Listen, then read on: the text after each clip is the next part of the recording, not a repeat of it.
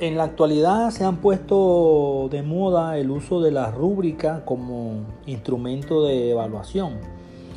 Incluso eh, actualmente, en medio de la pandemia y de crisis, eh, se ha puesto más de moda aún el uso de las rúbricas, sobre todo como mecanismo de evaluación formativa.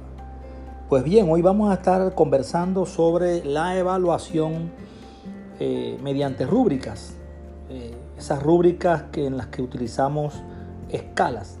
Pero yo defino la evaluación mediante rúbricas con escalas como una autocontradicción. Y vamos a ver por qué decimos que la evaluación mediante rúbricas con escalas es una autocontradicción. El evaluador, que puede ser el profesor o los propios estudiantes, eh, cuando utilizamos la coevaluación, la heteroevaluación y la autoevaluación, siempre va a tener la oportunidad de comparar qué tan adecuada es la ejecución de un estudiante en cuando desarrolla una actividad con respecto a un perfil que se ha construido. La evaluación se basa en analizar las cualidades y los atributos del proceso de aprender por eso la esencia y la naturaleza de la evaluación siempre es cualitativa. La evaluación nunca es cuantitativa. De lo contrario, no es evaluación. Porque lo que se evalúan son las cualidades y los atributos del proceso de aprendizaje. Y esas, esas cualidades y atributos eh, tienen que ver con la dimensión cualitativa del proceso hablar de evaluación cualitativa es por eso tautológico, es una, una redundancia. Lo que es cuantitativo es la calificación. Hay que distinguir bien entre evaluación y calificación. Es por ello que en un proceso evaluativo no debe haber grados, ni niveles, ni escalas. Siempre que nosotros usemos una escala, estamos cuantificando aunque la categoricemos con letra, estamos cuantificando. La evaluación se asocia más a la descripción, a la comprensión, a la valoración, al argumento. Y la calificación está más relacionada con el número, con la letra, con esa letra o ese número que permite calificar al estudiante en una escala y encasillarlo. En la evaluación no hay calificaciones, no hay notas, ni en números ni en letras. Sencillamente el estudiante aprueba o no aprueba la asignatura, aprueba o no aprueba el curso. Y se hace una valoración descriptiva comprensiva de su proceso de aprendizaje. Se describen sus logros, se argumenta de manera comprensiva, se caracterizan sus aciertos, también sus desaciertos según el perfil esperado. Lo cuantitativo siempre es sumativo y lo cualitativo siempre es comprensivo. Si nosotros hacemos una escala mediante rúbricas, lo que estamos haciendo es quitar los números y sustituirlos por letras. Pero en ese caso seguimos cuantificando. Y cuantificar no es evaluar. Cuantificar es calificar. Estamos de acuerdo que debemos valorar el aprendizaje de los estudiantes, su desempeño. ¿Y qué despliega el estudiante en su desempeño? ¿Qué manifiesta el estudiante en su desempeño? Pues conocimientos, habilidades y valores. ¿Qué aprende el estudiante? Conceptos, destrezas, actitudes. O sea, el estudiante desarrolla una competencia, muestra una capacidad. De ahí que más que valorar el aprendizaje, lo que nosotros hacemos es valorar el desarrollo del estudiante, el desarrollo de una capacidad o de una competencia que es observable en su desempeño. No hay desarrollo de capacidades y desarrollo de competencias sin solución de problemas. El problema siempre se resuelve en la actividad y en la comunicación, haciendo algo y diciendo algo.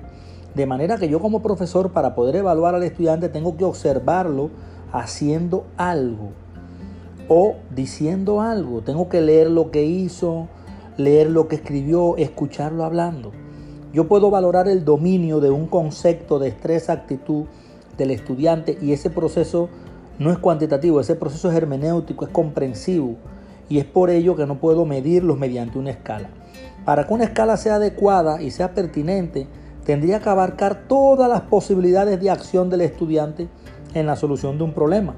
Y sabemos que las posibilidades son prácticamente infinitas. Es decir, ninguna escala agrupa o integra la amplia variedad de respuestas del estudiante ante un problema y las infinitas opciones de desempeño. Es por ello que las condiciones, los criterios, los descriptores, los indicadores evaluativos no deben subdividirse en una escala de niveles, dado que el aprendizaje, el desarrollo, las capacidades, las competencias son inconmensurables, no se pueden medir. Sencillamente lo que nosotros debemos hacer es una descripción comprensiva del desempeño del estudiante y esto es lo cualitativo. Las cualidades y atributos no son mensurables, por lo tanto no deberíamos subdividirlo. Si hacemos una escala, entonces estamos cuantificando y calificando, aunque lo nombremos con palabras, básico, aceptable, regular, excelente, eso es calificar también y encasillar. Debemos dar un salto conceptual y epistémico en la asertividad del proceso de evaluación, de valoración. Debemos desprendernos de la inclinación a calificar. Incluso a veces decimos eh, eh, que, debemos, que vamos a calificar en cuanto al progreso o el avance del estudiante. Y lo dividimos en insuficiente, en proceso, avanzando, logrado eso también es calificar. Por otro lado, el aprendizaje y el desarrollo humano no es lineal, es configurativo, se va dando en forma de espiral.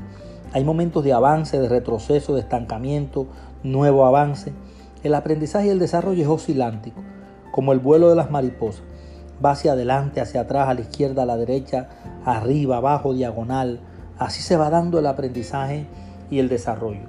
De manera que lo que debemos hacer es una valoración, una descripción comprensiva del desempeño del estudiante, una caracterización cualitativa de lo que hizo, de lo que dejó de hacer en cada actividad.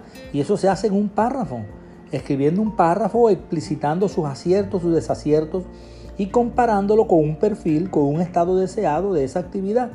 No se debe declarar si el estudiante está avanzando o no, por cuanto el aprendizaje no es lineal. Aquí se van tomando decisiones sobre el proceso formativo, no solo sobre el estado actual del aprendizaje del estudiante, sino también sobre el, currículo, la didáctica, sobre las estrategias pedagógicas, sobre los contenidos curriculares, sobre el estilo de enseñar, las estrategias didácticas que estamos utilizando. Para decidir la promoción, que ya ese es otro proceso relacionado con la evaluación, es decir, si el estudiante aprobó o no, o no el curso, se aprobó o no la asignatura, al finalizar un periodo académico determinado, ahí sí tenemos que reunir todas las evidencias, toda la información obtenida de las actividades realizadas por el estudiante en ese periodo académico y comparar estas descripciones comprensivas. O sea, los resultados del estudiante lo comparamos con el perfil que hemos construido previamente. Las rúbricas que incluyen escalas y niveles son excluyentes, son contrarias al espíritu incluyente de la educación y, además nos desvían de la verdadera esencia de la evaluación en el sentido de valorar. La evaluación formativa, es decir, la valoración, tal como la estamos asumiendo, en esencia debe desengancharse de la calificación, debe desprenderse de la medición, de las escalas, de los grados, de los niveles. Es decir, para valorar el aprendizaje y el desarrollo del estudiante no es necesario medirlo, ni calificarlo, ni encasillarlo en un nivel, en un grado o en una escala. La evaluación formativa puede prescindir de la rúbrica, porque es que la medición, la calificación, el, encasillamiento, las escalas, los niveles, los, grados y las rúbricas desvirtúan la evaluación y, la, y su esencia principal que es valorar. Por eso es que yo afirmo que la evaluación y la evaluación formativa mediante rúbricas con escalas es una autocontradicción.